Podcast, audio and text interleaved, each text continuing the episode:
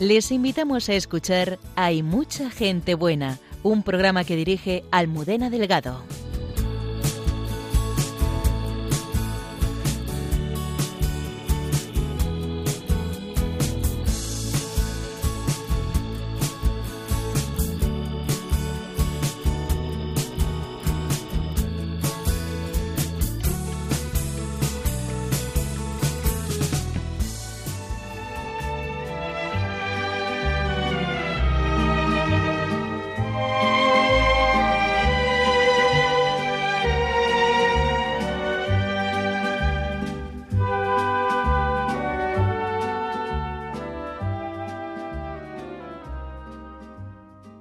Siendo un niño descubrió que cuando al dolor le encuentra sentido, la vida se hace nueva. Desde esta certeza el doctor Pablo Ortiz ha vivido toda su existencia y hoy ya abuelo puede decir que la entrega desde el servicio es siempre maravillosa. Cuando Nacho Guitar salía por las mañanas de casa, un pobre le pedía para comer. Esto le movió el corazón y puso todos sus recursos creativos a trabajar para encontrar una forma de poder ayudar a las necesidades concretas de muchas personas de una forma sencilla. El testimonio de fidelidad al Señor de los Macabeos resuena desde hace siglos. Cayetana Jairi Johnson nos ayuda a conocerlo mejor en Jesús en su tierra. Santa Catalina Labouré y la Medalla de la Milagrosa son los protagonistas de Santos de Andar por Casa con el Padre Alberto Rollo. El reino de Dios está en cada uno de nosotros sobre esta verdad reflexiona la hermana Carmen Pérez en Entre tú y yo. El padre Miguel Márquez continúa su viaje por la India, visitando el convento que fundó allí la Madre Maravillas y compartiendo con nosotros textos de Rabindranath Tagore. En Dios nos hace guiños. Muchas gracias por acompañarnos.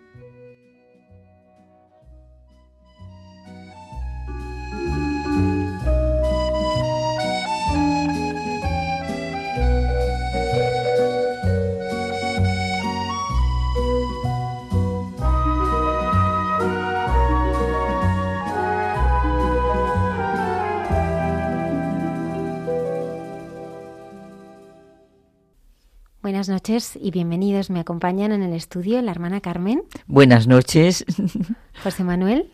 ¿Qué tal? Buenas noches. Y Antonio desde el control de sonido. Hola, buenas noches. La primera entrevista que tenemos es al doctor Pablo Ortiz.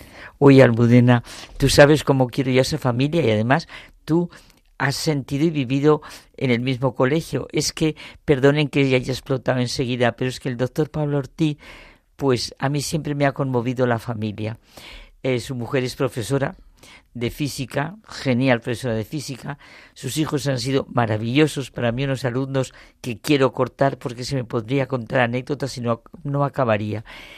Es un testimonio maravilloso el de esta familia en un momento como este.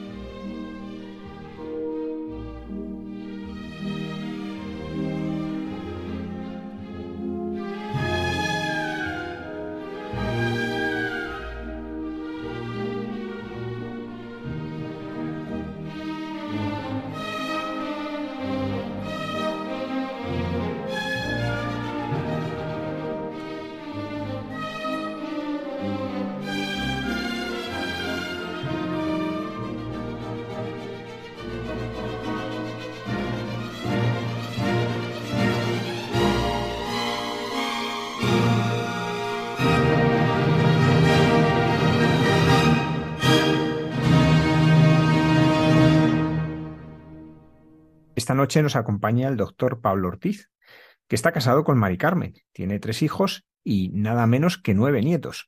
Y esta noche nos acompaña pues para compartir el itinerario de vida que ha seguido y cómo la fe ha ido configurándola. Buenas noches, doctor.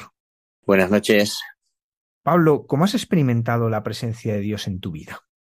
Pues eh, aparece muy pronto, ¿no? Y ligado al dolor, curiosamente, ¿no? Porque tuve una malformación congénita en la infancia y me lo traen mis padres, me lo traen en bandeja y me ayudan a, afrontar todas las operaciones que tuve en la infancia, que fueron hasta siete.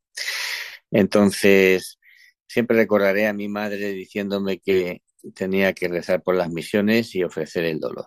Eso de los cinco, seis, siete años estoy hablando. ¿eh? Entonces era, era, era fácil porque se le encontraba un sentido que curiosamente en el niño eh, es importante. El, el, que si hay que sufrir y le dices por qué, yo lo entendía, lo entendía. Entonces ahí yo, yo tuve una conciencia muy directa de, de, la presencia de Dios. Luego tuve una suerte inmensa en el colegio, tuve un catequista, yo me eduqué en los salesianos. Entonces ya en los 13, 14 años tuve un catequista soberbio, Aurelio Sáez, y me acompañó toda la vida luego. Y me presentó al Dios encarnado, a Cristo como transformador del, del universo o de la sociedad, al menos desde el punto de vista histórico. Y eso me quedó realmente muy, muy sólido en, cuanto a, lo que sería ya, había un, Dios que te ayudaba, un Dios que posiblemente te quería y que te manda a, su hijo aquí a, cambiar el mundo, ¿no? Entonces, eh, el modelo de mis padres, ¿no? Que eran hombres de fe y posteriormente de mis suegros, pues también te presenta una vida llena de sentido, incluso en, en las malas situaciones. Entonces, eh, luego es más fácil, eh, cuando ya la iglesia te ayuda con los sacramentos y te encuentras a Dios en el matrimonio, cada uno de los bautizos.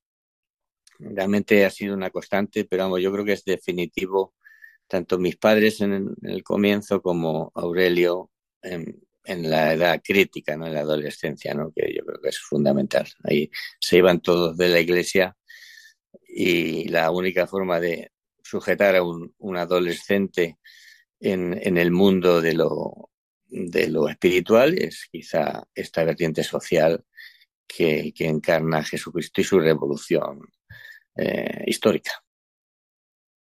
Pablo, nos hablabas del dolor experimentado desde muy pequeño.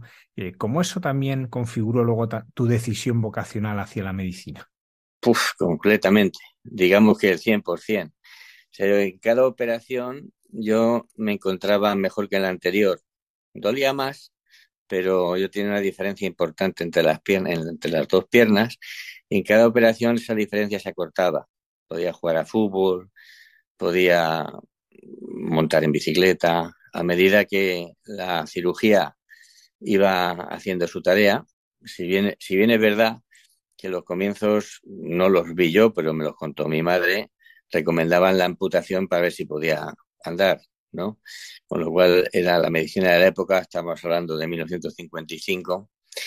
Mi madre rechazó y me, me plantearon este plan de intervenciones que hacía que una pierna realmente monstruosa se pueda cada vez convirtiendo más en algo útil. Entonces yo pude jugar al fútbol a, mi edad en el equipo de la clase, pude hacer casi más de lo normal, ¿no? Algunas cosas, eh, ayudado por mi madre sobre todo, viví la, digamos, lo que es la, normalización absoluta de la función de, mi pierna en casa, ¿no? Entonces, eso que recibí, pues parece razonable que cuando uno tiene 17, 18 años, pues realmente intente hacerlo también, devolverlo, ¿no? Todo el bien recibido. Entonces, eh, aunque luego mi vida fue por otros derroteros dentro de la medicina, pero la decisión por la, por la que hice medicina fue toda mi experiencia hospitalaria en la infancia, por supuesto. ¿Cómo esta experiencia de dolor te ha ayudado, por un lado, a ti en otros momentos de sufrimiento que has tenido en la vida familiar y también en la ayuda a otros que sufren?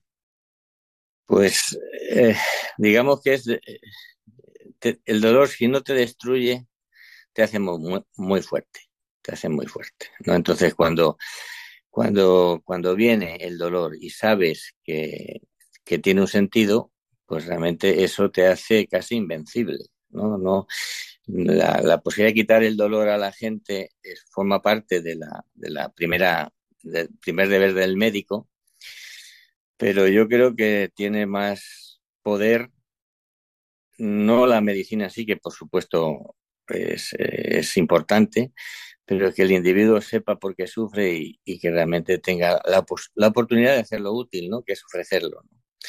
Yo creo que eso sí que me, me, ha marcado en la vida y luego cuando de mayor he experimentado ya no dolor físico, que es más fácil, ¿eh? el dolor de, en un hijo, ahí sí que entendí perfectamente por qué había sufrido yo tanto en la infancia, porque pude ayudar a mi hija en su malformación congénita y ahí de verdad que el dolor es muchísimo más intenso en la, en la visión del padre al, hijo que en el propio. Yo no tengo ninguna mala recuerdo de mi, de mi infancia dolorosa. No, no hay memoria del dolor.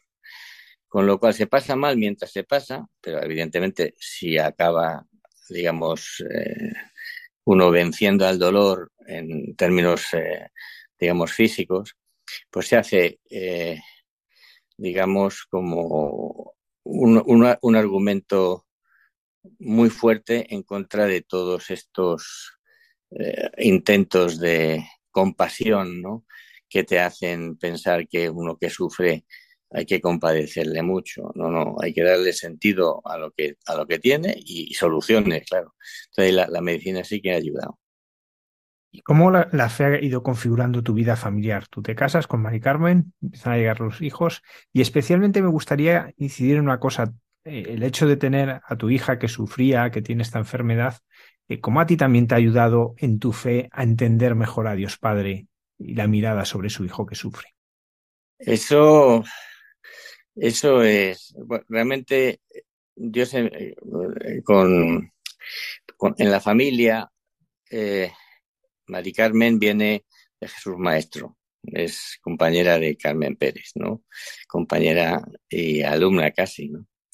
Entonces, esa, esa relación de la familia con un colegio religioso, con mi catequista, eh, realmente se, se, configura fácil en torno a los sacramentos y a las celebraciones continuas. Mari Carmen supo siempre que había motivos para celebrar, incluso con dolores recientes, ¿no? La niña sale de taquicardia, está en la UBI a punto de morirse y ahí eh, ves a tus hijos que se ponen contentos cuando la llevas a casa, independientemente de que volvamos la semana siguiente.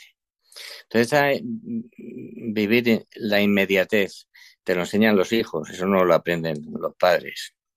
Bueno, lo, lo aprenden los padres, pero no se les ocurre a los padres. Tus, hijos te enseñan a, tener que vencer el dolor, y pero no vale convencerlo, vale, hay que ser alegres además. Mm, eh, eh, la nueva niña, la niña enferma, necesita padres contentos, no necesita padres resignados. Entonces tus hijos te enseñan, el colegio Jesús Maestro se vuelca y todo el mundo rezando por ellos. Cuando estás peor en la situación, ves que todo el mundo te apoya. Entonces, eh, si uno levanta la mirada y no se fija en su ombligo, siempre ves que las situaciones, hay mil millones de situaciones peores que la tuya, ¿no? Entonces, para mí ese, es el, el secreto de ir venciendo el dolor con la ayuda de la gente, tus hijos, tu, mujer, tus, bueno, mis padres, mis suegros. El título del programa es que hay gente buena, hay muchísima gente buena, que te, que te, que te, te, te proporciona lo que te falta en las situaciones difíciles. Pablo, y luego en tu día a día en el trabajo, tú te has dedicado sobre todo al tema farmacéutico, la investigación. ¿Cómo a ti la fe te ha ido iluminando y sosteniendo?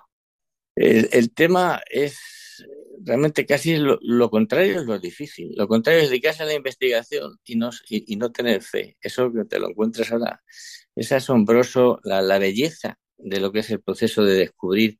No, primero, antes que de entender eh, parte de lo que es la, las leyes de la naturaleza, de la biología o de la física. En casa manejamos de las dos. Yo soy el biólogo, pero los listos son los físicos. ¿no?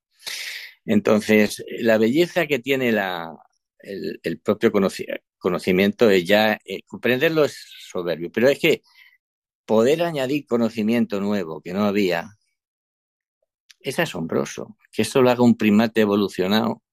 Yo, de que me disculpen mis amigos, los no creyentes, pues es muchísimo más difícil que, plantearse que hay un ser superior que ha hecho un mundo ordenado, maravillosamente ordenado.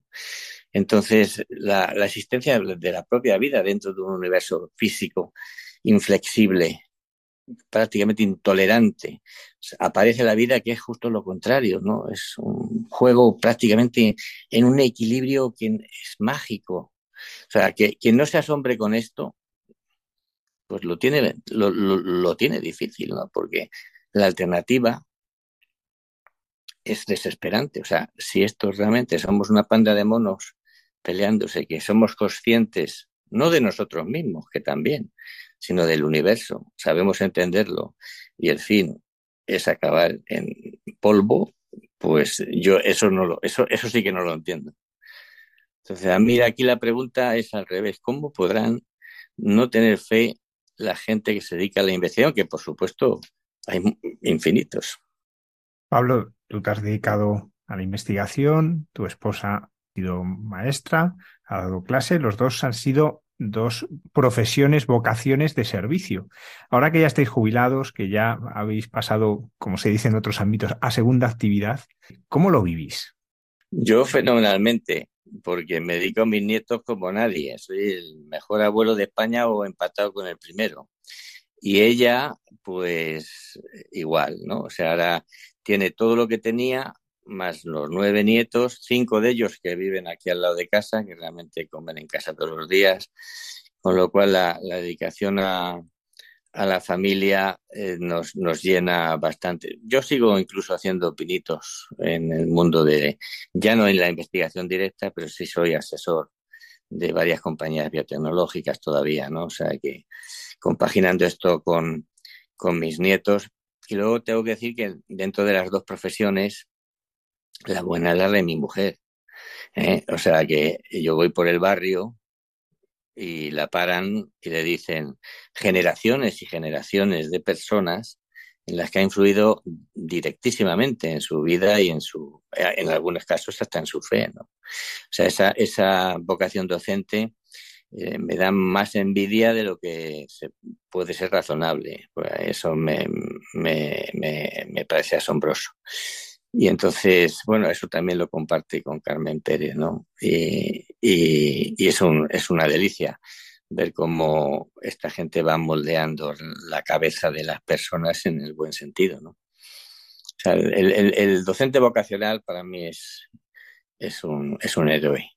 En nuestros días, un héroe con potencial martirizable. Tú que ahora eres abuelo, primero, ¿qué te ha aportado a ti el ser abuelo? ¿Qué te ha hecho descubrir? ¿Y cómo crees que este contacto tan constante que tienes con tus nietos te está abriendo a conocer un mundo nuevo? Bah, es la alegría de la, de la vida. O sea, yo, mis hijos, por supuesto, tuvieron un papel extraordinario en su momento, pero te pilla en un momento casi irreflexivo. O sea, los disfrutas más adelante. Los nietos es inmediato. El nieto te trae otra vez lo que es la fuerza de la vida con una inocencia asombrosa. Nosotros además tenemos la gran suerte de vivir junto con ellos y hacer casi vida con ellos, no en la misma casa, pero a dos portales. Entonces esta es, es la razón última de la vida, es yo creo ver a un nieto crecer y desarrollarse, porque ahí la, lo disfrutas todo, todo el, cada detalle. Yo con los viajes que hacía y todas estas cosas me he perdido parte de la infancia de mis hijos y eso que yo era el bueno, la que ponía disciplina era mi mujer, ¿no? Entonces, ahora con los nietos yo soy, vamos, el peor disciplinador que exista, ¿no? O sea, que los devuelvo, los cojo perfectos, los devuelvo hechos un manojo de nervios y ahí se, se ocupe mi hija, ¿no? es una experiencia soberbia. Y para, y para el, nieto, yo estoy convencido de que se lo pasan mejor conmigo que con sus padres. Yo estoy convencido. Pablo, ¿qué lugar ocupa la Virgen en vuestra vida familiar? ¿Cómo se ha ido cuidando? Bueno, pues fíjate, en mi caso, yo pedí casarme con una buena novia que fuera guapa y me trajo a la más guapa de la pandilla. O sea, eso, esto no es un milagro canónico, pero que la chica más guapa de la pandilla se fijara. Yo era un poquito más guapo antes, ¿eh? tenía, tenía otro físico y tenía pelo. Pero tenía una pierna que asustaba, me asustaba a mí, no digo a, una novia, ¿no? Y con 18 años aquello era impensable, ¿no? Entonces, la Virgen me la trajo, ¿no? La Virgen del Pilar, porque mi familia por parte de madre son, aragoneses y había mucha devoción a la Virgen del Pilar. Pero eso es un rezo específico. ¿no? Mi, mi, mujer sé que rezó también, pidió un buen novio, pero ahí le caí yo y habría que preguntarle a ella, ¿no? Pero la Virgen empezó así y luego, claro, con, con con mi hija hemos visitado todos los mm, santuarios marianos conocibles, ¿no? O sea, de Lourdes, Fátima, Medjugorje, la Virgen del Pilar, varias veces algunos de ellos, ¿no? Entonces, la Virgen eh, ha estado presente, pues, toda la vida, ¿no? Y en, la, en la casa pues la, devoción cada, bueno, siendo teresianas todas ellos, bueno, el único que no es de Jesús Maestro soy yo, son todos educados allí, pues eh, la, Virgen tiene un papel destacado y ya te digo que para mí, además luego reflexionando de mayor, la, la verdadera, no la verdadera, la, una parte importante de la redención es ver a, a la Virgen al lado de Jesús, que, que Dios permitiera que su madre viera la agonía de la cruz, eso implica que no, es, no hay dolor mayor que ese. O sea, no, no se me ocurre ninguna cosa más horrorosa que el papel de la Virgen en la crucifixión. Ver a su hijo, sabiendo los dos probablemente que podría acabar ese sufrimiento chascando los dedos, ¿no? Entonces, el papel de la Virgen como corredentora a mí me supone una fuerza grande para darle todavía más coherencia a lo que es nuestra fe. Ahora hemos hablado de los nietos. ¿De qué modo se transmite la fe a los nietos? Eh, bueno, yo creo que es, es, es, es automático. O sea, si tú, ejemplo, mi padre nunca nos habló de nada de religión, solo hacía y hacía, iba a misa y a adoración nocturna, dos turnos de jornada laboral completa, hizo la carrera de abogado en el autobús con tres hijos. Entonces, el, el ejemplo es la, eso se, se, se, absorbe, digamos que por osmosis, ¿no? Yo no, no, no hago ningún esfuerzo de hablarle a, a mis nietos de, de, religión, pero voy a misa con ellos, me ven comulgar, han hecho la primera comunión, cada se celebra el bautizo, pero no el bautizo, el, el, no, no el cumpleaños, el, cumpleaños, el bautizo, la primera confesión, la primera, o sea, el, el hacer de una celebración casi continua cualquier acontecimiento clave en la vida, yo creo que eso hace que el chaval por lo menos se, se, plantee que algo tiene que haber para que realmente se esté de fiesta todo el día, ¿no? Eso lo, lo vi también en mi, mi, madre. Mi madre era capaz, después de una operación, con un posoperatorio horroroso, llorando ahí como un loco por dolores, en cuanto se pasaba el dolor, hacía una fiesta allí, venía todo el mundo a tomar buñuelos y para toda la colonia, ¿no? Entonces, el ligar, digamos, los acontecimientos de la vida con los de la iglesia y con lo festivo, a mí me parece que es lo que podemos enseñar mejor a los nietos. Pues doctor Pablo Ortiz, muchísimas gracias por haber compartido esta noche con todos nuestros oyentes pues este testimonio de una vida en que en el dolor Dios ha manifestado su misericordia y su grandeza. Muchísimas gracias por acompañarnos. Muchísimas gracias a ustedes.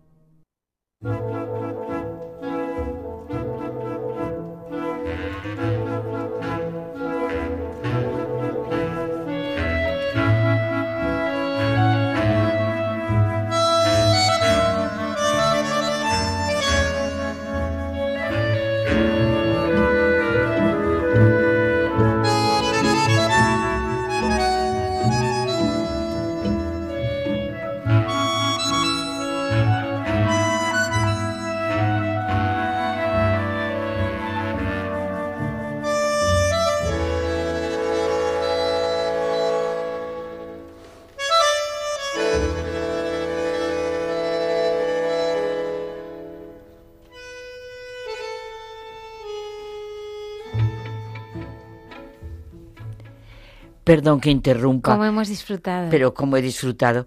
Pero es que yo cuando hablaba de Mari Carmen, claro, eh, eh, el ser compañera de ella es una maravilla porque teníamos a las mayores. Mari Carmen es científica, física. Eh, me ha encantado ir a Pablo y todo lo que dice es un auténtico testimonio. Hombre, he echado de menos a mis queridísimos alumnos porque hay que ver lo que yo he aprendido. Ahí se ve lo que es un maestro, lo que yo he aprendido de María, de David, y de Laura con toda su enfermedad. Pero es que he tenido el gran gozo inmenso de tener a sus hijos en clase y comentar, y tú, Amudanes, sabes lo que se disfruta en las clases de filosofía con personas con las que puedes hablar con todo tu corazón. Yo dar las gracias a Dios, pero muchísimo, por familias y matrimonios como Pablo, Mari Carmen y sus hijos, con todos sus nietos, pero necesitamos a sus hijos.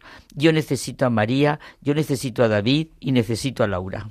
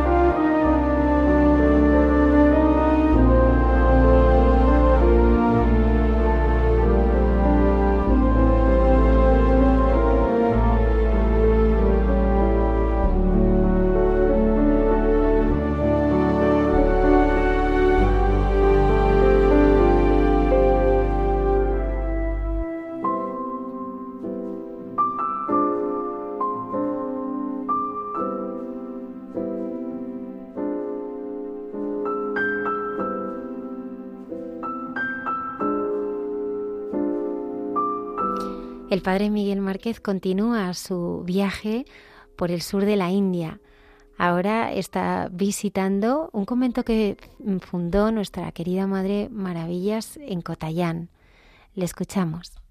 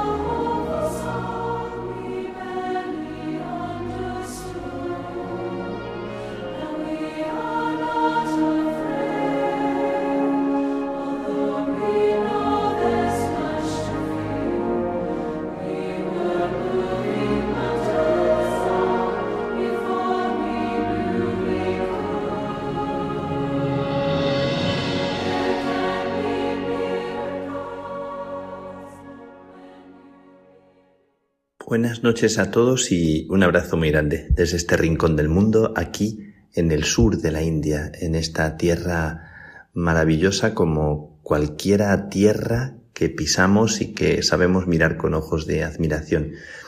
Con estas gentes y con estos paisajes y con todo lo que se me está regalando y que quiero haceros presente a través de, de la maravilla y de la admiración que me produce el dejarme impactar, el dejarme atravesar. Estoy frente al mar, frente a la costa y me sobrecoge profundamente, siempre me ha sobrecogido el sonido del mar que en este rincón tiene una fuerza especial, tiene como, como el recuerdo profundo, el recuerdo vital, el recuerdo tan, tan sonoro de la vida misma. Siempre me ha producido un gran eh, estremecimiento y, y me ha ayudado mucho interiormente este ir y venir de las olas que es como la respiración del alma, que es como el regalo de la vida, que es como el nacimiento y la muerte, como si estuviera presente en cada momento de nuestra vida. Me parece como la sabiduría resumida en el regalo del sonido, del sonido del color y de la fuerza del agua. Cuando uno se sienta tranquilamente en una costa, cuando uno se sienta en, en, un, en una playa, en un rincón y las olas eh, suavemente o con fuerza eh, se, se regalan a tus oídos y a tu corazón, hay como una comunicación especial con, con el fondo de, de tu mismo ser que te invita a vivir a dejarte nacer, también a dejarte ir en el mejor sentido, a dejar que la vida sea, que la vida discurra, que la vida vaya cumpliéndose a sí misma, sin añoranza y, y sin miedo a lo que está por delante, sabiendo envejecer o sabiendo crecer o sabiendo cumplir días y cumplir años. Qué maravilla disfrutar de cada momento sin, sin lamentarse de lo perdido, porque lamentarse de lo perdido te impide vivir lo que ahora se te está regalando.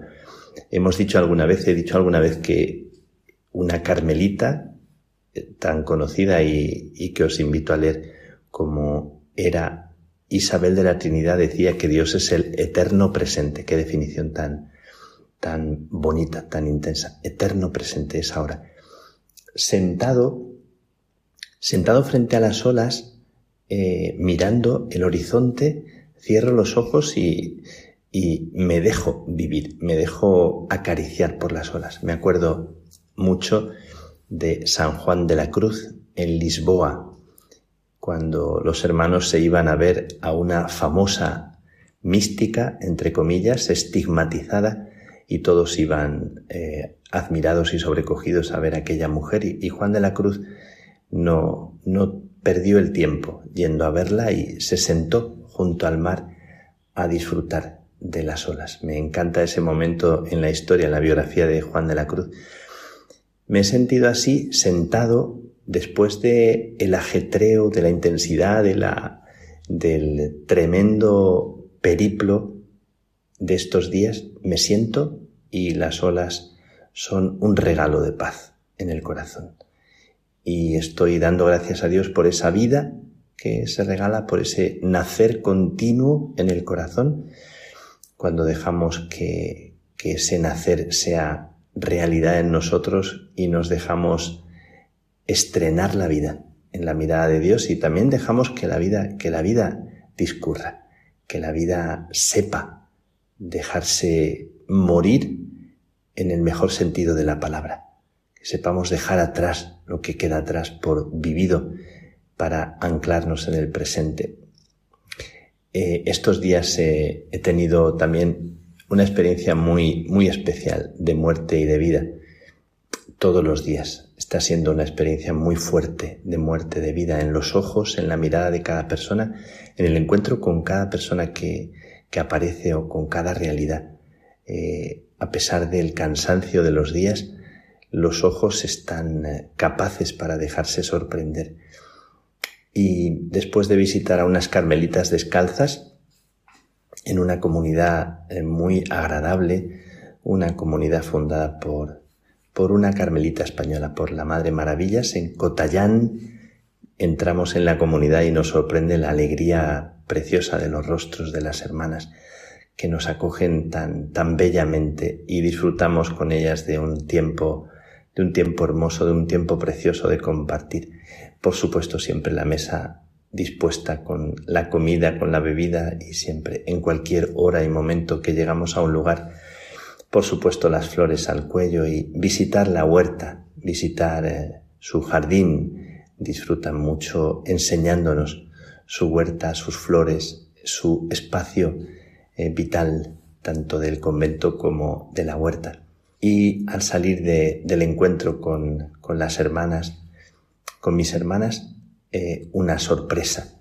La sorpresa es la invitación a ir a bendecir a alguien que, que está postrado en el lecho y es la, la madre y el padre de una de las hermanas que los padres atienden en la portería, atienden como demandaderos del convento y el, el papá, el padre está muy enfermo y está en, una, en un momento último parece y me lo encuentro como un Cristo acostado en una cama con una manta puesta encima y la parte de arriba, el torso desnudo.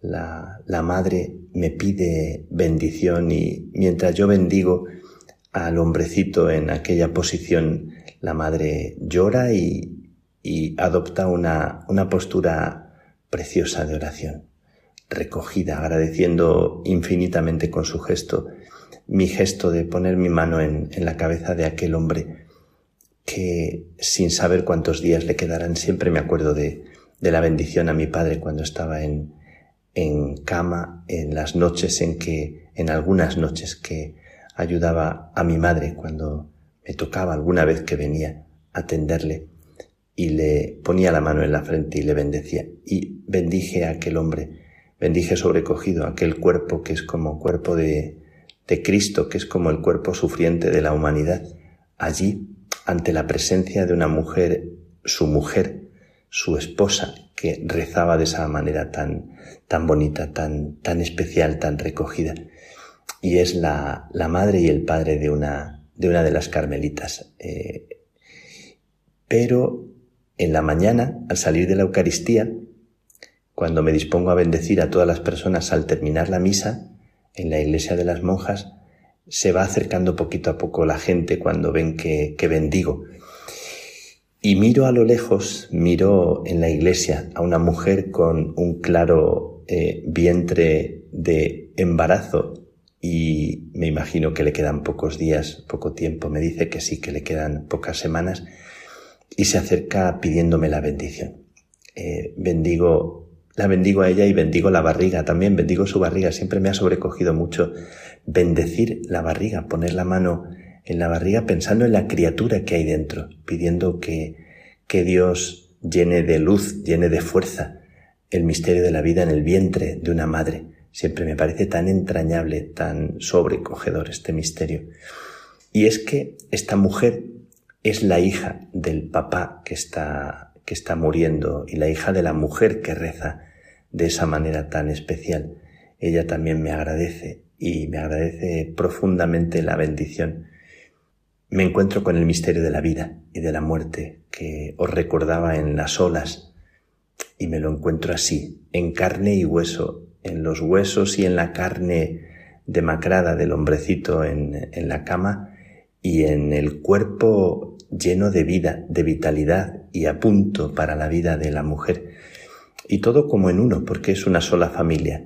La hermana Carmelita, descalza, orando en el silencio del claustro, y la madre que reza, cuidando del padre, del padre que está en sus últimos instantes, y la, y la hija que está esperando la vida, esperando el misterio de la vida. Bueno, me parece preciosa esta combinación y este regalo, este sacramento que se me regaló eh, esta mañana, hace un par de días. Y os lo comparto porque seguro que os hacéis idea y os resulta muy, muy fácil imaginar las escenas.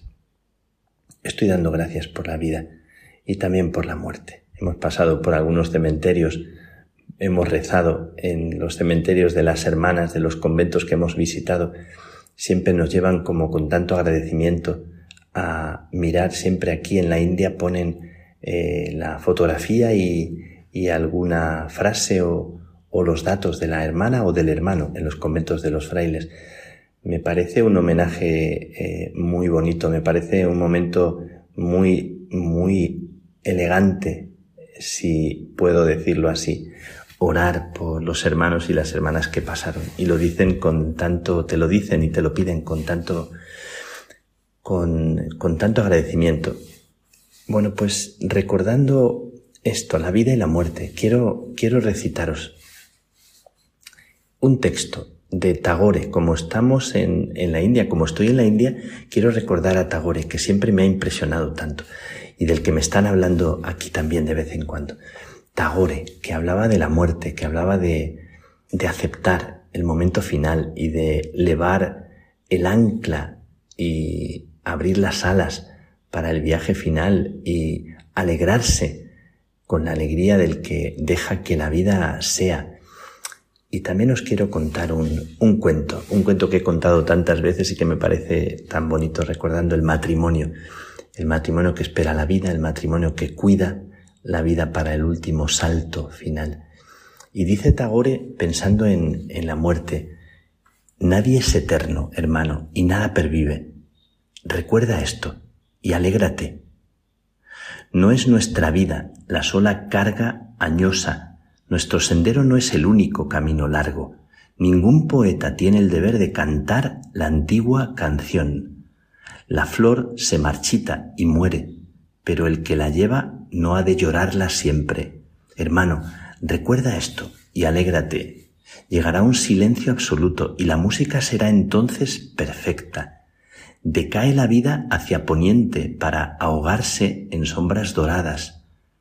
El amor ha de ser llamado de su juego, a que beba penas y suba al cielo de los llantos. Hermano, recuerda esto y alégrate. Cogemos volando nuestras flores, no las robe el viento pasajero. Nuestra sangre se enciende y se avivan nuestros ojos, robando besos que se musitarían si los olvidáramos. Avidez es nuestra vida y pujanza nuestro deseo, porque el tiempo está tocando a su fin. Hermano, recuerda esto y alégrate. La belleza nos es dulce porque el ritmo voluble de su danza es el de nuestras vidas. La sabiduría no es, nos es cara porque no tenemos tiempo de completarla. En lo eterno todo está hecho y concluido pero las flores de la ilusión terrena son eternamente frescas gracias a la muerte. Recuerda esto y alégrate. Me dejaste y seguiste tu camino. Creí que iba a morirme de dolor y puse en mi corazón tu imagen solitaria en una canción de oro. Pero ay, qué pícara suerte la mía, porque el tiempo vuela. Se seca la juventud año tras año, los días de primavera se van, mueren las leves flores en vano, y el sabio me advierte que la vida es como una gota de rocío en una hoja de loto, y he de dejarlo todo y quedarme mirando a quien se fue de mí. Qué falta de cortesía y qué necesidad, porque el tiempo vuela. Es dulce sentarse en un rincón a meditar y escribir versos que digan, todo lo eres para mí. Qué heroico alimentar la pena y negarse al consuelo. Pero un nuevo rostro se asoma a mi puerta y levanta sus ojos a los míos. Enjugaré mi llanto y mudaré mi canción de melodía, porque el tiempo vuela. Me encanta este texto de, de Tagore, que es como un homenaje lleno de elegancia a los que se fueron. Y es que, como te fuiste de mí, ¿me he de quedar toda la vida llorándote? Qué falta de respeto, qué falta de cortesía. ¿Qué haré por ti que te has ido? Eh, este es mi comentario. ¿Qué haré por ti? Mudaré mi canción de melodía, enjugaré mi rostro y saludaré y abrazaré al que se pone delante de mí. Y este será mi homenaje por ti. Me parece el mejor homenaje, vivir y a los que tenemos delante vivirlos y abrazarlos y bendecirlos y quererlos. Y este es el homenaje por los que se fueron. Recordando a la mamá que está con el niño, recordando a su papá que también le saludé, recordando a la mujer que reza sobrecogida sobre el cuerpo tan, eh, tan eh, enfermo de su marido. Os recuerdo este cuento y os dejo con él ahora en la noche, para que lo disfrutéis, aunque lo conocéis bien. Es un cuento bien, bien, bien viejo y bien nuevo, recordando al gran Tagore, el gran escritor de la India de los pobres. Era un matrimonio pobre. Ella hilaba a la puerta de su choza pensando en su marido. Todo el que pasaba se quedaba prendado de la belleza de su cabello negro, largo, como hebras brillantes salidas de su rueca. Él iba cada día al mercado con algunas frutas. A la sombra de un árbol se sentaba a esperar, sujetando entre los dientes su pipa vacía. No llegaba el dinero para comprar un pellizco de tabaco. Se acercaba el aniversario de la boda y ella no cesaba de preguntarse qué podría regalar a su marido. Y además, ¿con qué dinero? Una idea cruzó su mente, sintió un escalofrío al pensarlo, pero al decidirse todo su cuerpo se estremeció de gozo. Vendería su pelo para comprarle tabaco. Ya imaginaba a su hombre en la plaza, sentado ante sus frutas, dando largas bocanadas a su pipa, aromas de incienso y de jazmín darían al dueño del puestecillo la solemnidad y el prestigio de un verdadero comerciante. Pero sólo obtuvo por su pelo unas cuantas monedas. Eligió con cuidado el más fino estuche de tabaco. El perfume de las hojas arrugadas compensaba largamente el sacrificio de su pelo. Al llegar la tarde, regresó el marido venía cantando por el camino y traía en su mano un pequeño envoltorio.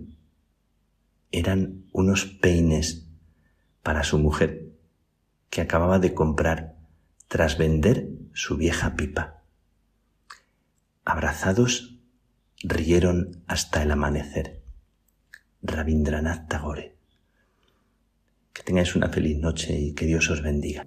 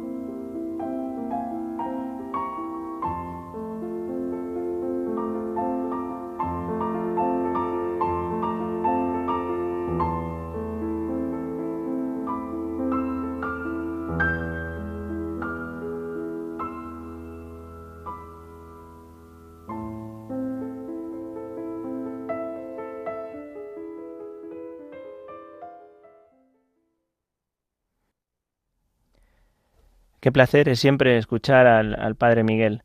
Eh, da gusto, da gusto que te transporte, por ejemplo, hoy como sobrecoge, que ha dicho, estar delante del mar, ¿no? de su inmensidad. El romper de las olas es como el respirar del alma. Qué bonito, ¿no? Siempre nos lleva allí a recordar esos momentos que, que hemos tenido delante de las olas, de, contemplando pues esa inmensidad que, que, nos hace pequeños, ¿no? como dice él, en el sonido ese que se regala, qué maravilla al contemplar, no solamente en el mar, al contemplar la naturaleza, pues te invita a, saber esa inmensidad de nuestro Creador. Eso también hecho, ¿no?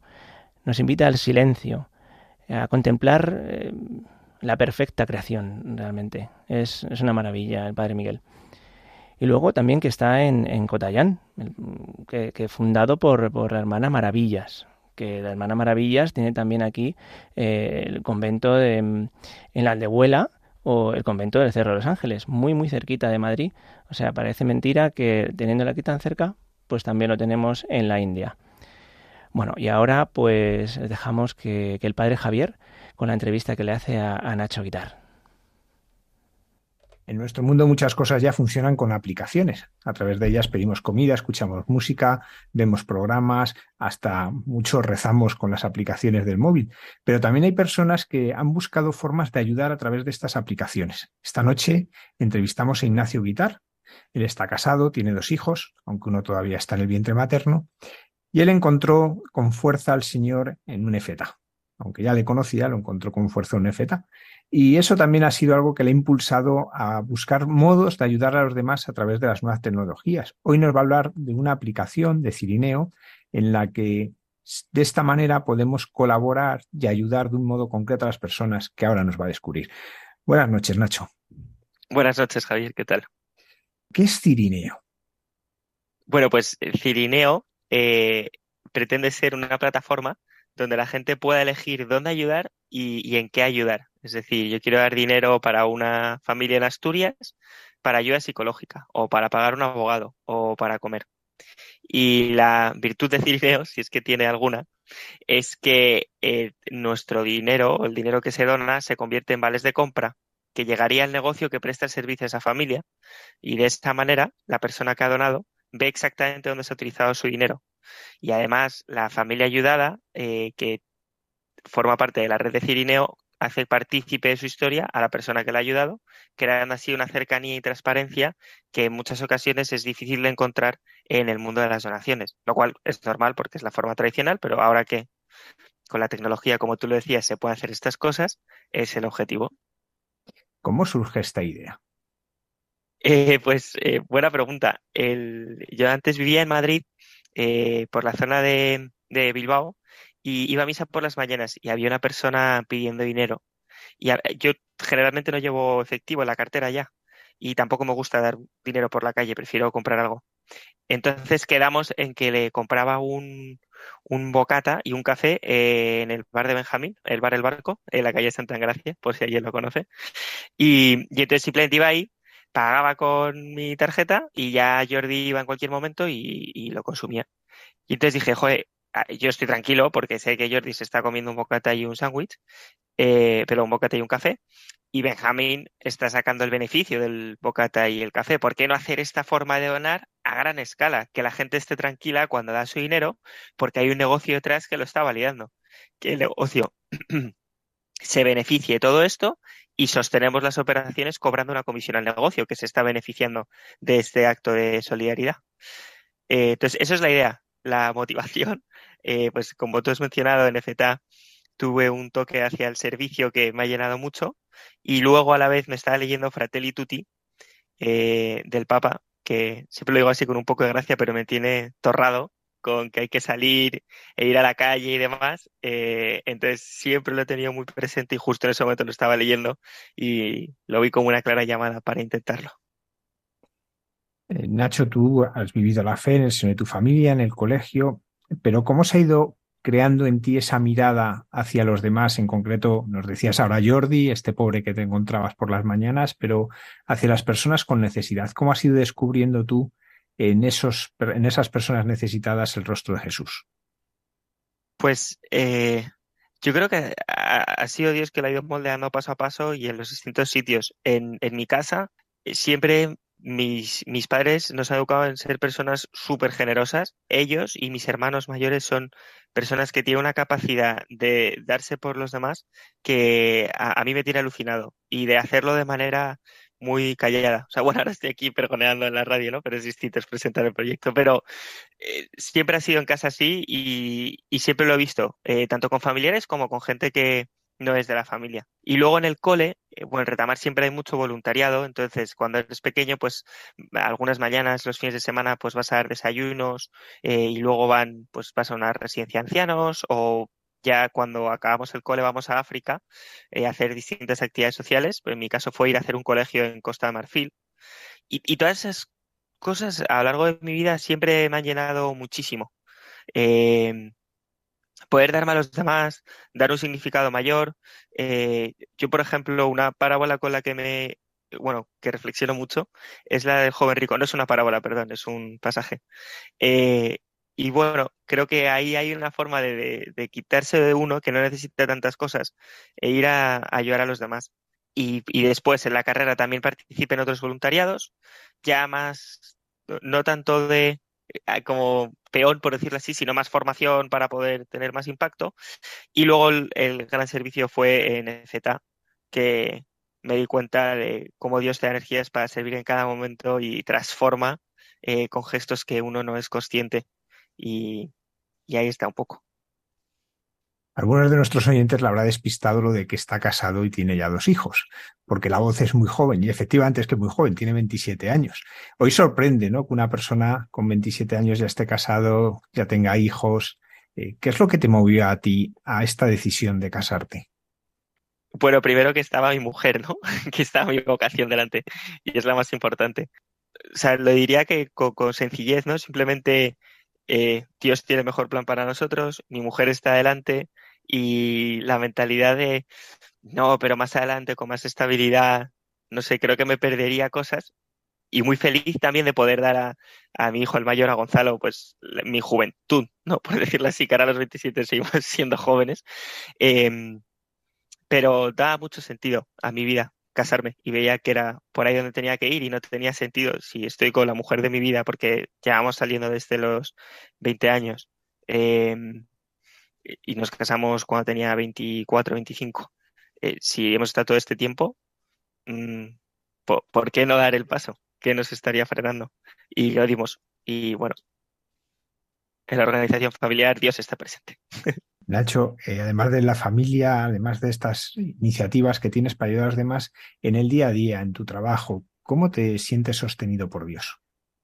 Pues es algo, o sea, me siento muy sostenido, ¿vale? Sé que estoy muy sostenido. Sentirme es complicado y lo hablo mucho con mi director espiritual de, además en, en, Retamar, que es de la obra, la santificación del trabajo, digo, es que yo no veo en un Excel a Dios, prefiero estar en una adoración, me llena muchísimo más. Eh, y es algo en lo que voy mejorando, bueno, mejorando. Intento acercarme más eh, día a día y a través de pequeños gestos. Hace poco me leí unos libros eh, de Francine Rivers, una autora católica o cristiana estadounidense, que es precioso cómo sus personajes están hablando constantemente con Dios en, en cualquier interacción de su momento. Y, y bueno, impresionante, y eso pues lo intento aplicar, o luego estoy intentando empezar a hacer eh, pues, oración por la mañana para, para tener ese tiempo cara como padre, eso sí que se nota. Y, y en el día a día, pues por supuesto en el trato, pero bueno, al final en cada, siempre pienso por la mañana, luego durante el día me cuesta, cada decisión que tengas hay dos opciones. Pregúntale a Dios qué tienes que hacer, como mínimo. Pero no es tan fácil. Volviendo a esta plataforma Cirineo, ¿cómo se accede a ella y cómo se puede colaborar? Eh, ahora mismo, bueno, se puede acceder a ella si en Google pones Cirineo Donar. Somos la primera opción que, apareces, eh, que aparece y pone Cirineo V, porque empezamos en Vallecas y hay el registro. Eh, y ahí tienes los distintos planes de donación. Y respecto a lo que hemos dicho al principio, ahora eh, somos, estamos en los primeros pasos. Entonces, lo que ofrecemos es ayuda con compra en supermercado en Madrid, vamos a abrir en Barcelona dentro de muy poco. Eh, pero bueno, la idea es llegar a todo eso. Lo digo para que cuando alguien entre no se asuste de dónde puedo elegir aquí al abogado y demás, porque todavía necesitamos demostrar que Cirineo tiene su cabida en el mundo de las donaciones y ya con eso ir creando la visión que tenemos. Y si un comercio, un psicólogo, un gabinete quieren ser parte del proyecto también para colaborar, ¿cómo lo tienen que hacer? Pues a través de la página web tienen todos nuestro contacto, o sea, el formulario de contacto y, ahí nos pueden escribir y tendríamos que hacer el acuerdo con ellos para, preparar la plataforma para que reciban a, las familias. Eh, por ahora no hay un proceso muy estandarizado, pero sí que a través de tanto redes sociales como la página web se nos puede contactar para ir adelante con cualquier iniciativa o servicio. De hecho, una cirinea, perdón, ya, vamos a los donantes cirineos. Este verano nos pidió que, por favor, si además de ayudar con la comida, le gustaría ayudar con pagar la piscina a las familias, porque al final, eh, bueno, la mayoría están en Madrid, en Vallecas o en Móstoles y no tienen forma de eh, pegarse un, o sea, pegarse un champuzón en verano. Y entonces lo que hicimos fue buscar una piscina donde podíamos comprar los tickets y esos tickets o vale era con los que las familias luego podían acceder a la piscina y así pues hombre en el formato cirineo ofrecimos eh, una cosa diferente por primera vez de muchas, esperemos. Has mencionado que el 100% de la donación se destina íntegramente. ¿Cómo, ¿Cómo, lo hacéis? Porque no salen las cuentas. Sí, no salen, ¿verdad? Sobre todo viendo cómo funcionan otras cosas, que, que los gastos de gestión son muy altos. Efectivamente. Eh, bueno, primero, por cómo obtenemos los, los ingresos. Nosotros, como estamos trayendo ingresos a negocios privados que tienen su, rentabilidad, les cobramos una comisión y con esa comisión sostenemos parte de las operaciones. Pero además, nos hemos dado cuenta que la gente, si tú le das la opción de aparte quiero dejar un poco de propina para el proyecto, deja propina para el proyecto y esa sería una segunda alternativa. Pero con la premisa que si tú no dejas nada, nada va a ir hacia nosotros, es todo hacia las familias. Tú eliges al final. Em, y, y esas son las dos principales vías de ingresos y estamos explorando terceras, como cuando donen empresas prepararles informes de responsabilidad social corporativa y cosas similares que, como está todo basado en una plataforma tecnológica, se podrá hacer de una manera más eficiente y visual. Que esto también responda a tu punto, no de cómo nos sostenemos, sino de cómo operamos. Eh, la idea es como crear una ONG en el sentido de la palabra sobre tecnología, en vez de viceversa, que generalmente, como es necesario, mucha, mucha gente y, y personas detrás. Pues Ignacio Vitar, muchísimas gracias por haber compartido con nosotros este proyecto y esperamos que vaya todo muy bien porque vemos que es una manera muy concreta de ayudar a muchos. Gracias a vosotros. Buenas noches.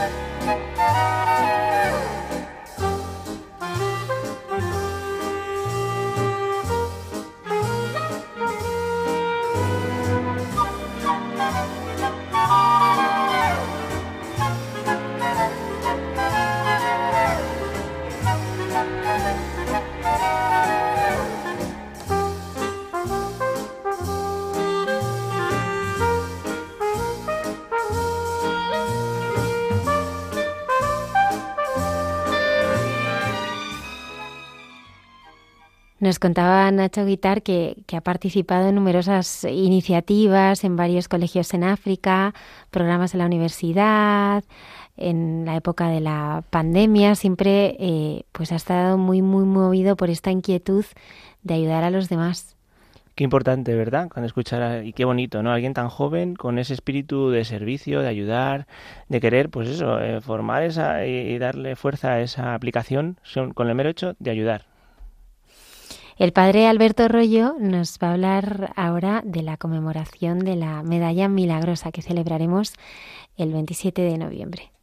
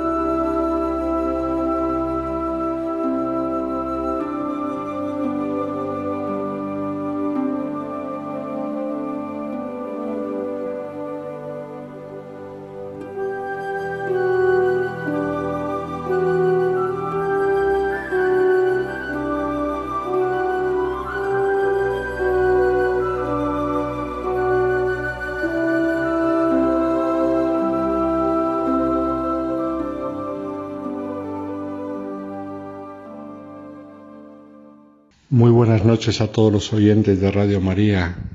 Una noche más con vosotros, el sacerdote Alberto Rollo, para recordar los santos de andar por casa. El mes de noviembre nos trae muchas conmemoraciones de santos muy interesantes, pero nos trae también una fiesta de la Virgen casi al final de mes, el 27 de noviembre.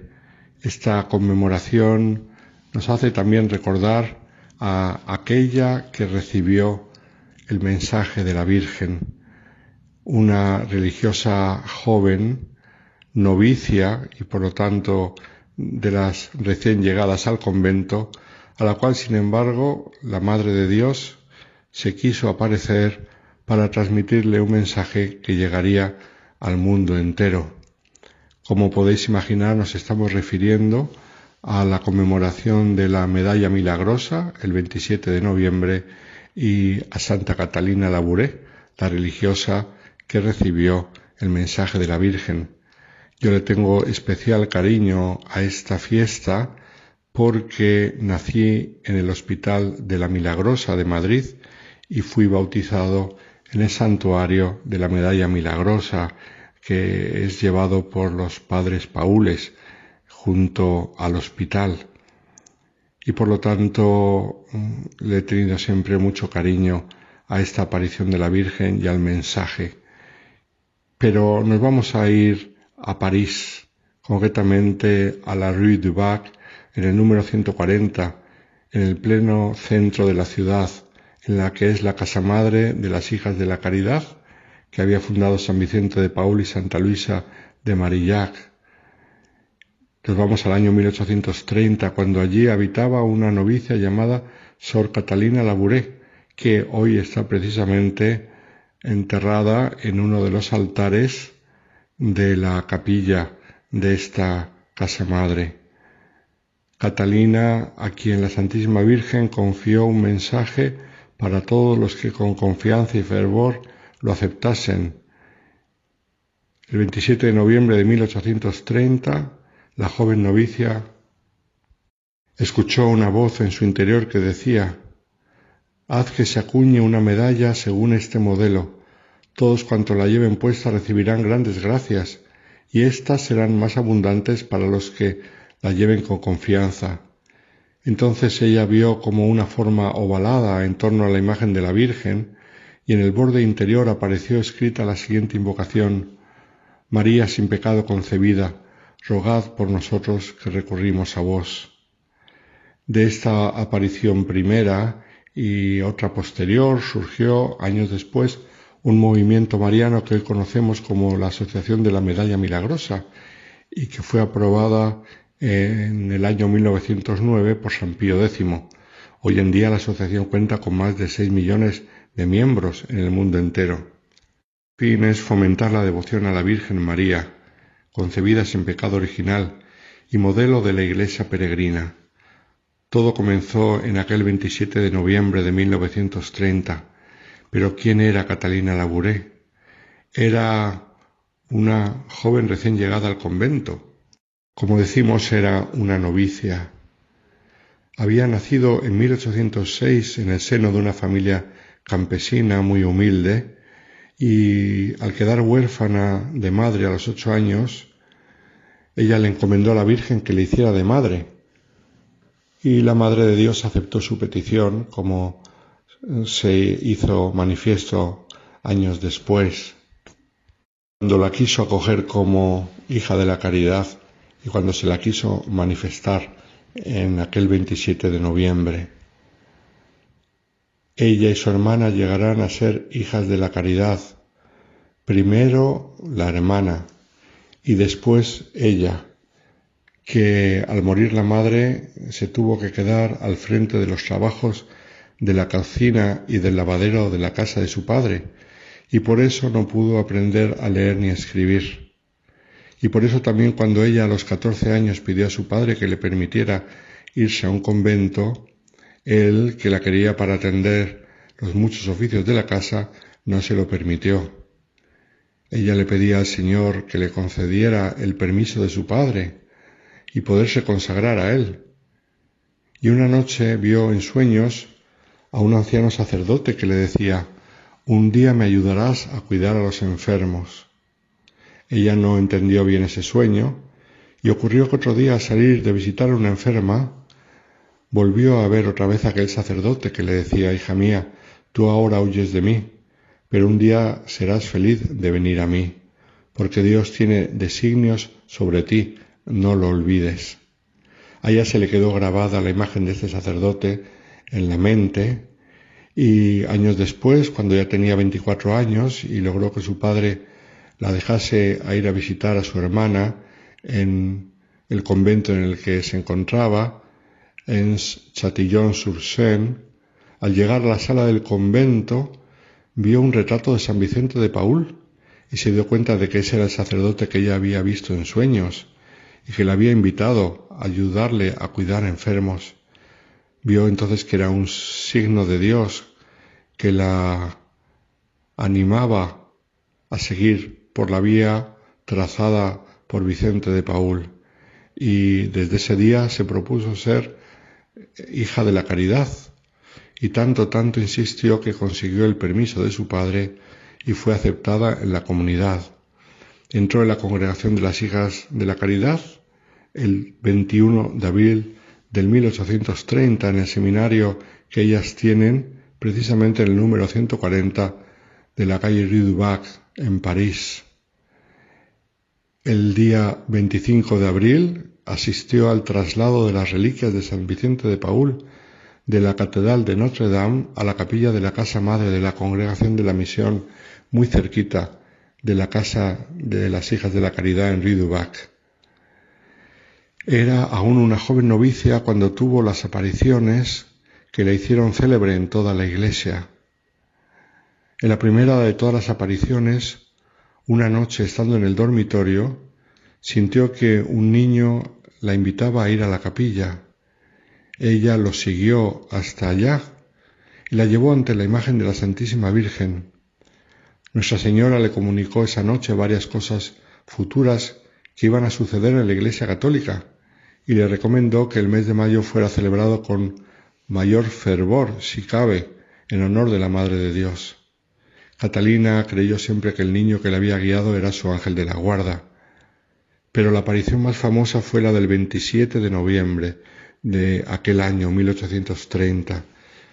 Estaba ella por la noche en la capilla y según contó después vio a la Virgen resplandeciente de sus manos salían hermosos rayos de luz hacia la tierra. La Virgen le recomendó que hiciera una imagen de Nuestra Señora, como hemos dicho, con aquella inscripción, Oh María sin pecado concebida, rogad por nosotros que recurrimos a vos. Y le prometió ayudas muy especiales para quienes llevasen esta medalla y rezasen esta oración. Catalina le confesó a su director espiritual esta aparición pero él no le creyó. Y sin embargo, el sacerdote se dio cuenta que era una religiosa joven y aún así de mucha virtud. Y fue al arzobispo a consultarle el caso porque veía que no había engaño en ella, sino que ella mm, lo contaba con toda sinceridad. El arzobispo le dio permiso para que se hicieran las medallas y entonces empezaron los milagros. Las gentes empezaron a darse cuenta que los que llevaban con devoción esa medalla y rezaban la oración conseguían favores del Señor, que al fin y al cabo es Él el que concede todos los favores. Y se fue haciendo muy popular mm, el culto a la medalla milagrosa. Hasta el emperador de Francia la llevaba y sus altos empleados también, a tanto llegó y fue un caso famoso que en París había un masón muy alejado de la religión. Su hija consiguió que aceptara colocarse al cuello la medalla de la Virgen Milagrosa y al poco tiempo pidió que lo visitara un sacerdote. Renunció a sus errores masónicos y terminó sus días como creyente, católico y defensor de las apariciones. Este caso fue famoso, como digo, porque la conversión de un masón era algo poco habitual. Después de las apariciones de la Virgen, la joven Catalina fue destinada a otro convento, a una granja, en la cual vivió el resto de sus años como una religiosa, sencilla y tranquila, que no contaba nunca a nadie las apariciones que había tenido, pero que ya eran famosas en Francia y se iban difundiendo en otros países.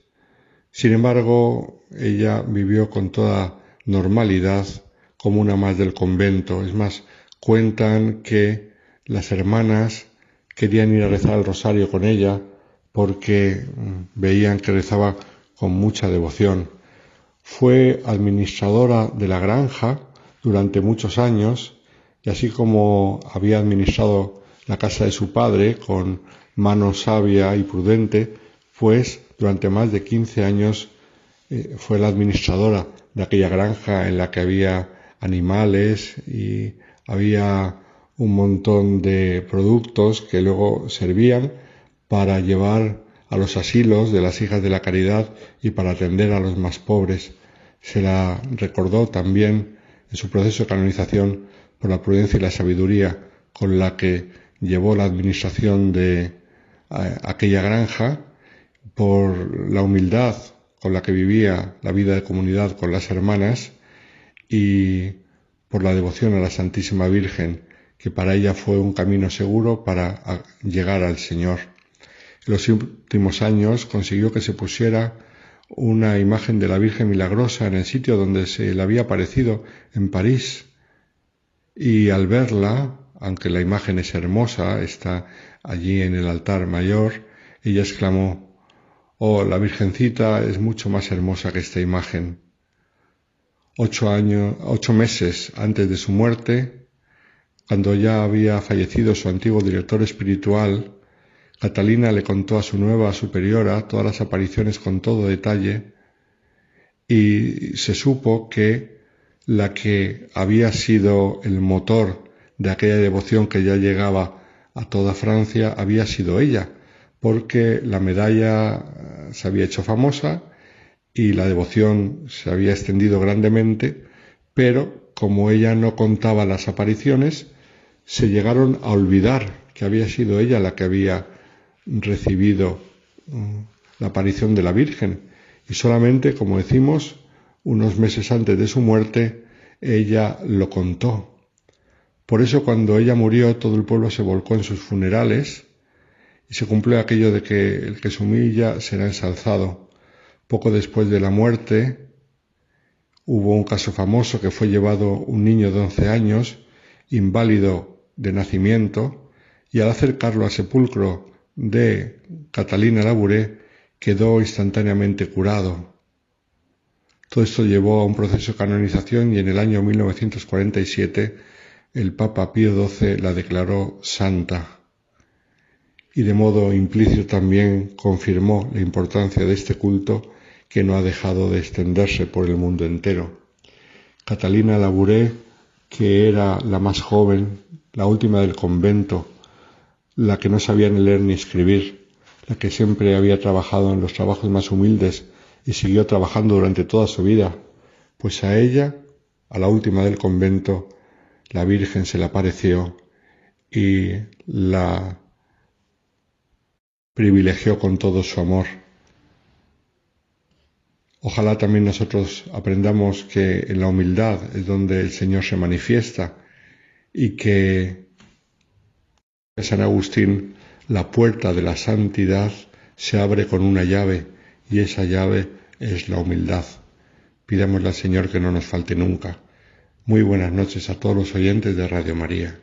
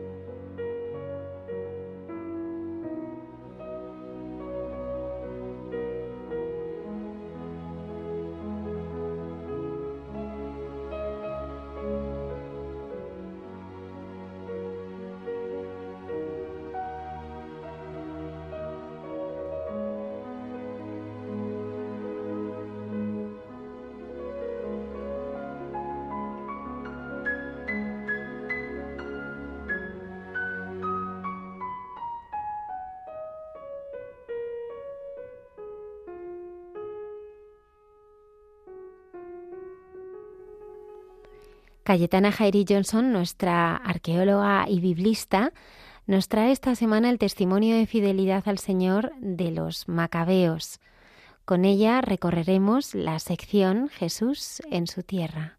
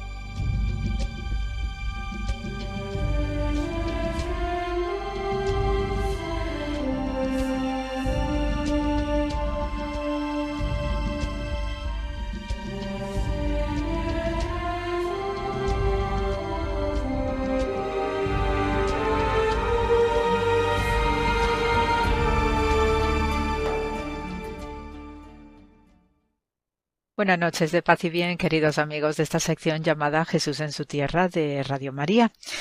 Y bien, eh, esta semana tenemos una lectura especial entre todas las lecturas especiales que tenemos en nuestra liturgia diaria. Y eh, para mí es especialmente significativo y además eh, también pienso que para los tiempos que corren el aspecto del valor, del valor, la valentía y sobre todo el aspecto o el concepto del martirio del pasado domingo, pues tuvimos la, una de las lecturas, era la del segundo libro de los Macabeos, en el que eh, los eh, hermanos Macabeos, pues fueron, los siete hermanos fueron arrestados con su madre y el rey los hizo azotar con látigos, les sometió a diversos eh, tormentos, ¿no? Y los iba obligando a comer carne de cerdo, prohibido estrictamente por la ley judía. Eh, uno de ellos, se nos dice en el Evangelio, eh, dice que habló en nombre de los demás y Pregunta, ¿qué pretende sacar de nosotros? Estamos dispuestos a morir antes que quebrantar la ley de nuestros padres. Y el, y el segundo, estando a punto de morir, dijo, Tú, malvado, nos arrancas la vida presente, pero cuando hayamos muerto por su ley, el Rey del universo nos resucitará para una vida eterna. Y después ya se iban burlando de los otros hermanos, etcétera. El caso es que estas expresiones ¿no? que tienen eh, a estos hermanos eh, macabeos, todos sometidos a tortura y a flagelaciones y a cosas horrendas de verdad, pues también nos sitúa en un contexto histórico que obedece también a un sentimiento y al impacto que fue aquella revuelta macabea en el siglo II antes de era cristiana. En concreto, Sabemos que estamos en pleno reinado de Antíoco IV Epífanes, eh, ya el último rey Seleucida, ¿no? Los Seleucidas, pues esta es esta dinastía que procede de uno de los generales de Alejandro Magno, Seleuco, y en principio, pues las relaciones eran buenas, eran positivas en lo que va a ser eh, su dominio y su territorio. Más bien había ciertas confrontaciones con otro de los generales que está eh, Ptolomeo, que estaba ubicado en Alejandría, y va a haber pues ciertos conflictos no regionales entre Ptolomeos y Seleucidas, hasta que en este tiempo de la que va a causar o va a ser originante de la revuelta macabea, pues tenemos un año 167 en el que ya este rey Antíoco pues emite no solamente un decreto, sino varios decretos en los que se va prohibiendo sistemáticamente cualquier tipo de eh, práctica religiosa en el campo judío. Incluso se llega a prohibir circuncisiones, se llega a prohibir Shabbat y cualquier cualquier cuestión que era altamente sensible para lo que es la espiritualidad judía. Eh, de hecho, va a ser eh, entre los líderes no de los hermanos macabeos matatías eh, que ya tiene el apellido Hashmon ¿no? y esto va también a abrirnos camino con eh, una célebre dinastía no la dinastía Hasmonea que va a culminar con la última representante Mariame la princesa Mariame que casará con el rey Herodes el Grande.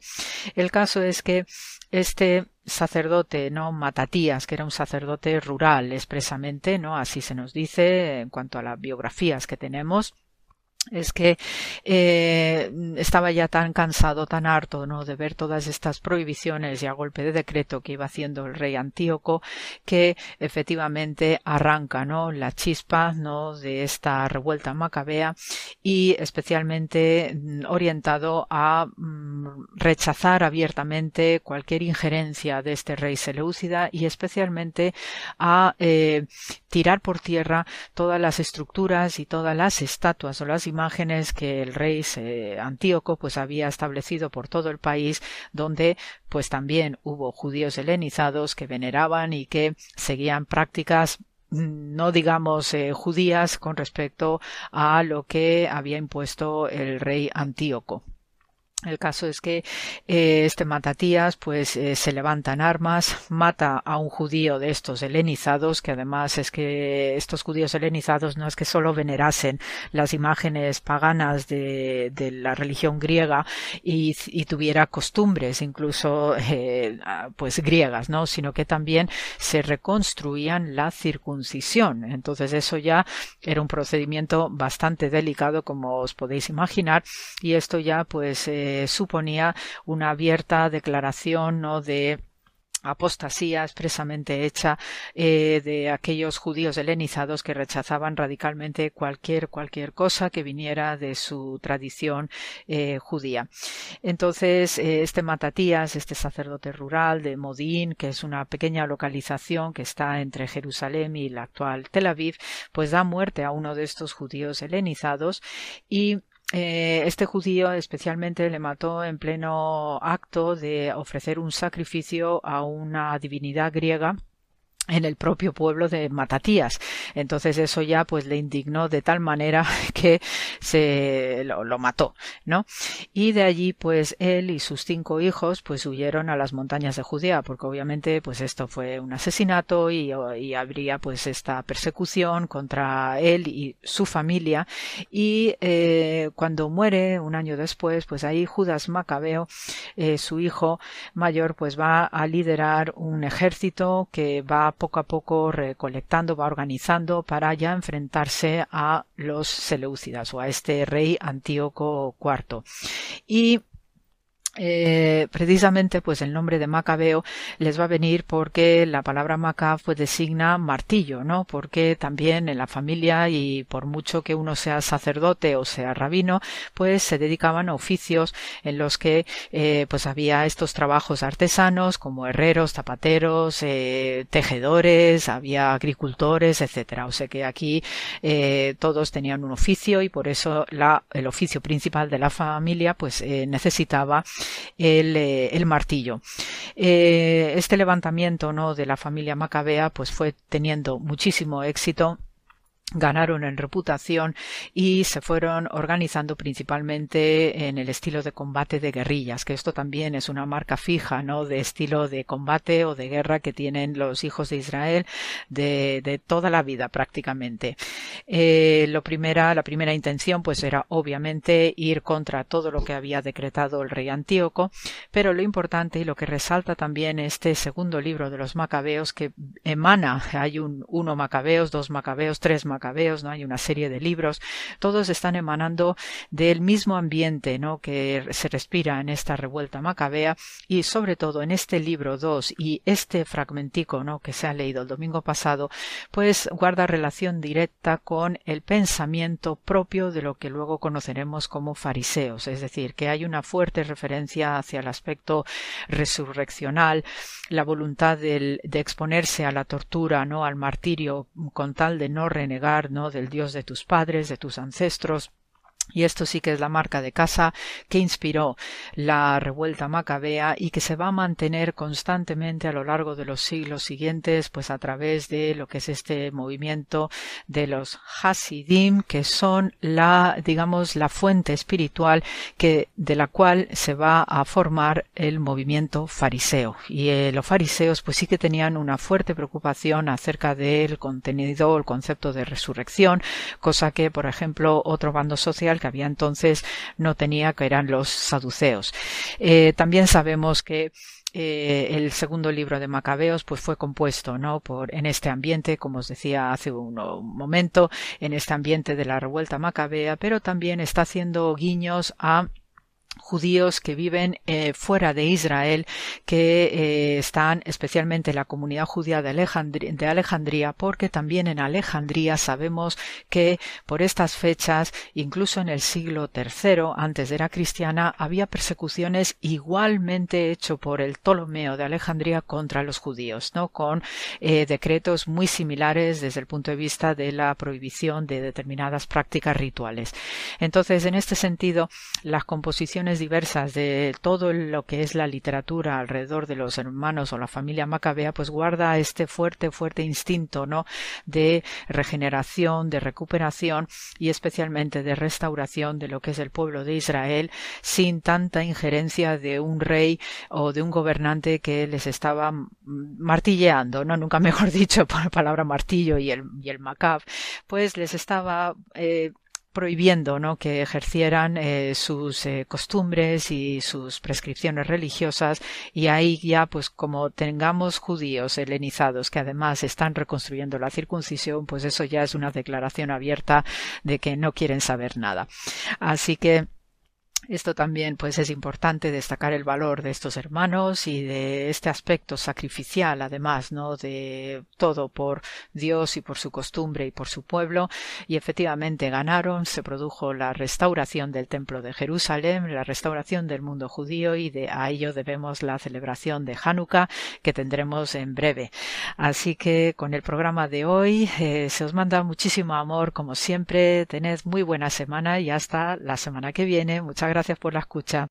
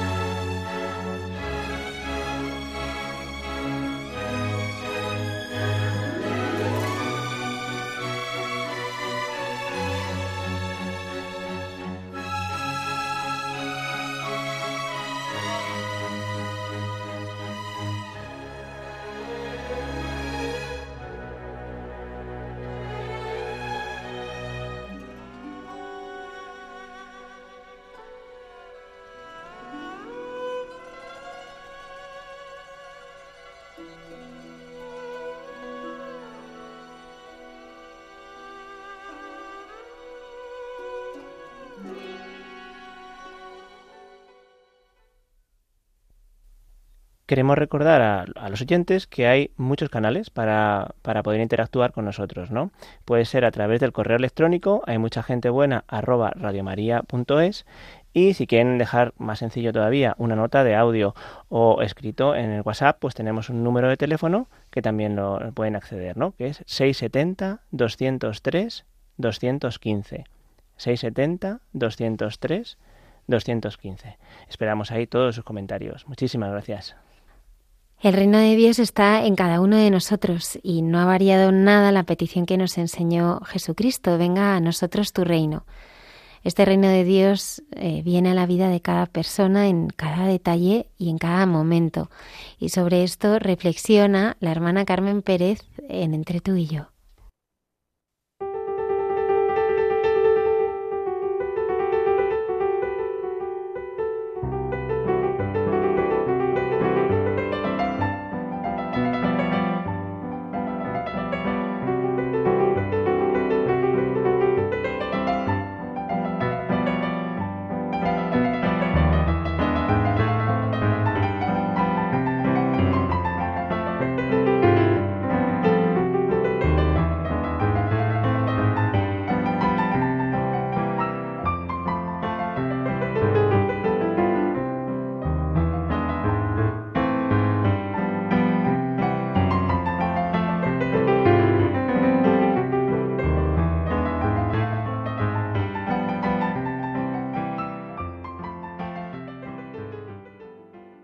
Queridos amigos de Radio María, llegamos ahora a nuestro diálogo.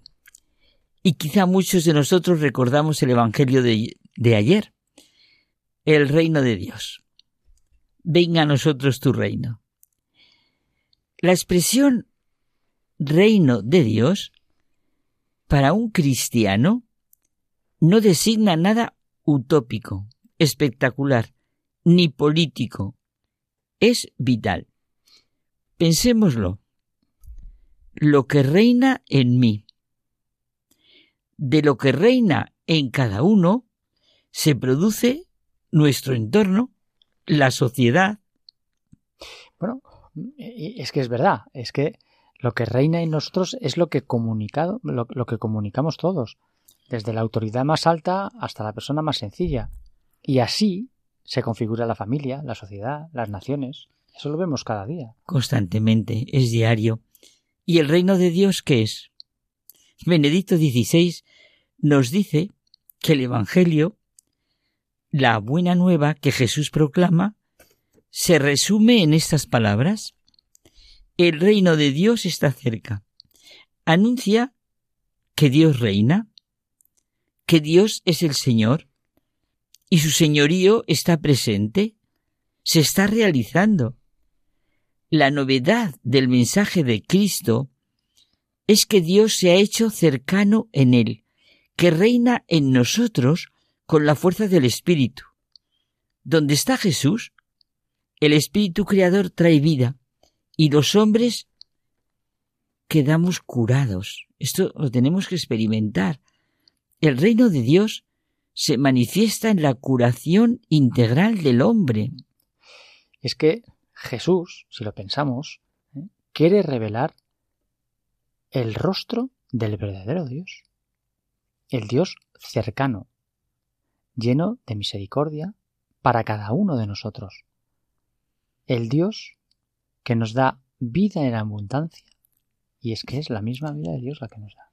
Claro, por lo tanto, el reino de Dios es la vida que vence a la muerte, la luz de la verdad que disipa las tinieblas de la ignorancia y de la mentira.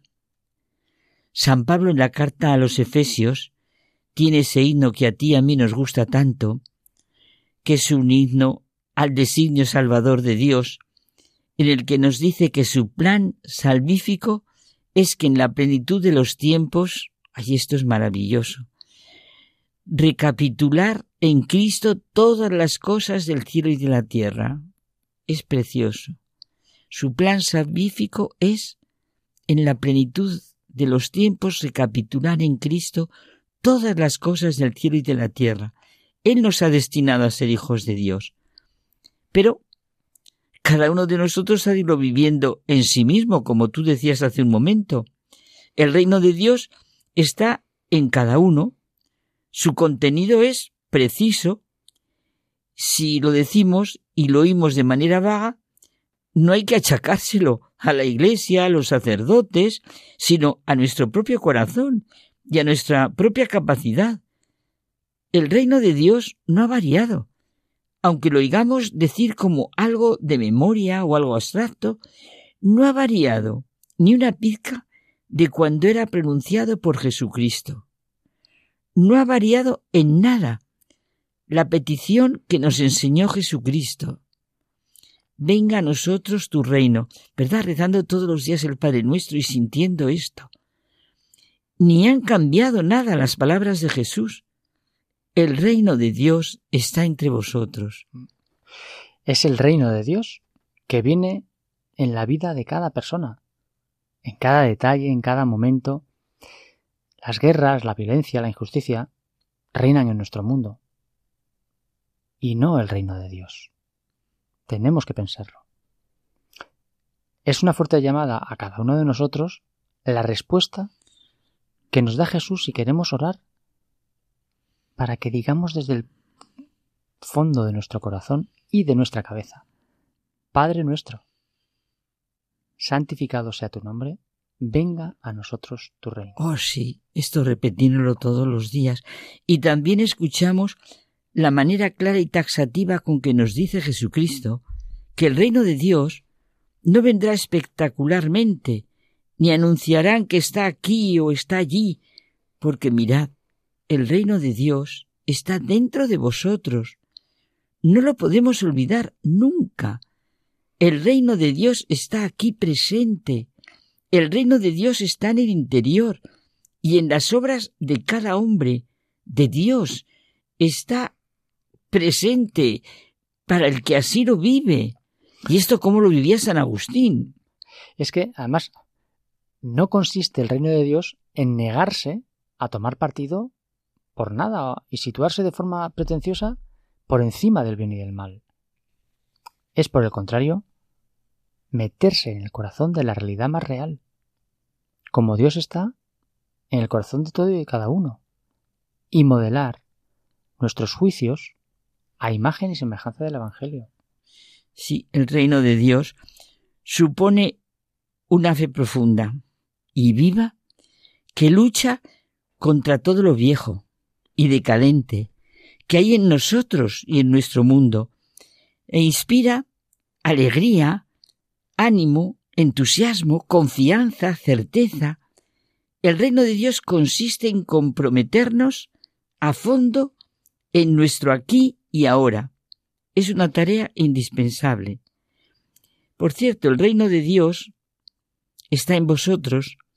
Es un libro de Tolstoy, que precisamente se desarrolla en una sociedad dañada por la guerra, en la que son necesarias las enseñanzas de Jesucristo.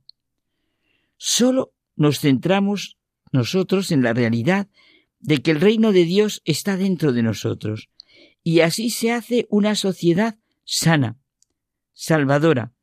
Dejamos los otros problemas que plantea Tolstoy en la novela. Ser cristiano es vivir que Jesucristo es interior al hombre y atrae al hombre hacia su propio interior. Participa en la presencia real de Cristo y todo esto surge en el Espíritu Santo. Y gracias a este reino de Dios que está en nosotros, comprenderemos cuál tiene que ser nuestra vida y cómo son las relaciones de unos con otros.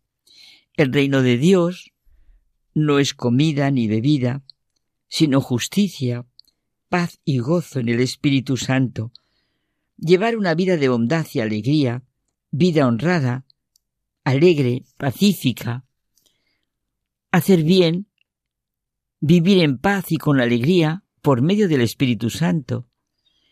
El reino de Dios está dentro de ti. Creo, confío en el poder de Dios, en las palabras de Jesús en el Evangelio. El reino de Dios está dentro de mí como la semilla que tras ser sembrada crece desde dentro. Del mismo modo, dice el Papa Francisco, el reino de Dios crece a escondidas en medio de nosotros. Se encuentra escondido como la gema o el tesoro, y siempre con humildad. Y la semilla la hace germinar el Espíritu Santo, la fuerza de Dios. Todos estamos llamados a este camino del reino de Dios. Es la vocación, la gracia, todos los bautizados tenemos dentro el Espíritu Santo. ¿Cómo es nuestra vivencia del Espíritu Santo que habita en nosotros? Yo creo verdaderamente que el reino de Dios está en medio de nosotros. ¿Lo creo? ¿Está escondido? ¿O me gusta como un espectáculo? Que venga tu reino, Señor, porque lo necesitamos es que cada vez parece más lejano. La violencia, el mal y la injusticia parecen reinar en nuestro mundo y no tu reino, Señor. Venga a nosotros tu reino, Señor. Bueno, pero siempre hay que pensar, Carmen, por acabar un poquito ¿eh? con, con, fuerza y con, ánimo y esperanza. Claro que sí. Que eh, el punto más oscuro es el más cercano a la salida. Es verdad. Es por verdad. tanto, ¿Eh? Es verdad. Y que cuando más se necesita precisamente la fe es en estos momentos. Claro. Y que nuestros méritos son la misericordia de Dios. Claro que sí. Hasta la semana que viene. Hasta la semana que viene.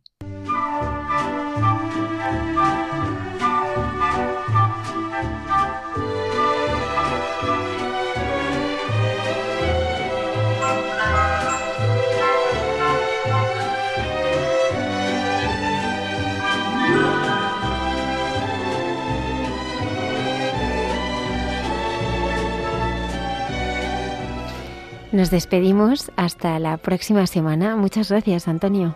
Muchísimas gracias a ti y a todos por acompañarnos en esta noche. Les recordamos que todos los programas anteriores y este le podrán escuchar en, los podcasts de Radio María y lo pueden encontrar en www.radiomaria.es en la sección de podcast. Estaremos aquí el próximo viernes con nuevos e interesantes contenidos. Muchas gracias.